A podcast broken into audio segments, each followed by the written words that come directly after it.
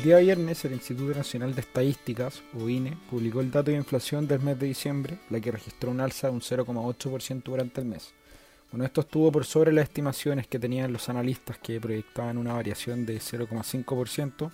así que con esto la inflación durante el año 2021 cerró niveles de 7,2%, lo que es su mayor nivel desde el año 2007. Bueno, ahí durante el mes, 10 de las 12 ediciones que conforman el índice de precios del consumidor presentaron alzas, donde destacan en mayor magnitud las divisiones de transporte, alimentos y bebidas. Entre los productos que en mayores alzas mostraron se encuentran los servicios de transporte en buses interurbanos, los automóviles nuevos, los paquetes turísticos y la gasolina. Ahí obviamente en algunas de estas categorías continúa influyendo el tema de la baja base de comparación que existía el año pasado, como por ejemplo en las categorías de transporte interurbano y los paquetes turísticos, donde durante el año previo, como sabemos, la movilidad y el turismo presentaron una actividad mucho menor que en 2021 lo que lógicamente les quita poder de fijación de precios a estos sectores.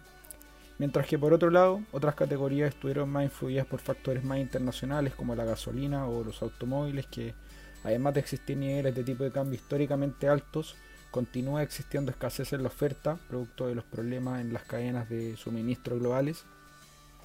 Eh, volviendo a los factores locales que también influyeron en los niveles que presentó la inflación durante el año, se encuentran los distintos tipos de estímulos entregados producto de la crisis de la pandemia. Por un lado, durante el año se entregaron una serie de estímulos económicos para impulsar la demanda, tanto por el lado del IFE como por el lado de los retiros de fondos previsionales, mientras que por el lado monetario recordemos que el Banco Central estuvo con tasas en sus mínimos niveles durante gran parte del año,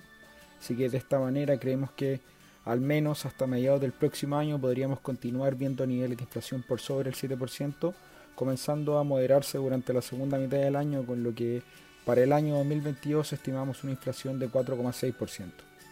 Con esto, creemos que el Banco Central continuaría con su proceso de alza de tasas durante la primera parte del año, elevándola hasta niveles en torno al 6%, para luego, una vez que se modere la inflación, comenzar a ajustarla a la baja. Por esto, en Visa Inversiones recomendamos invertir en la renta fija local mediante instrumentos indexados al UF de manera de proteger tus ahorros e inversiones en un escenario de precios que se está moviendo al alza.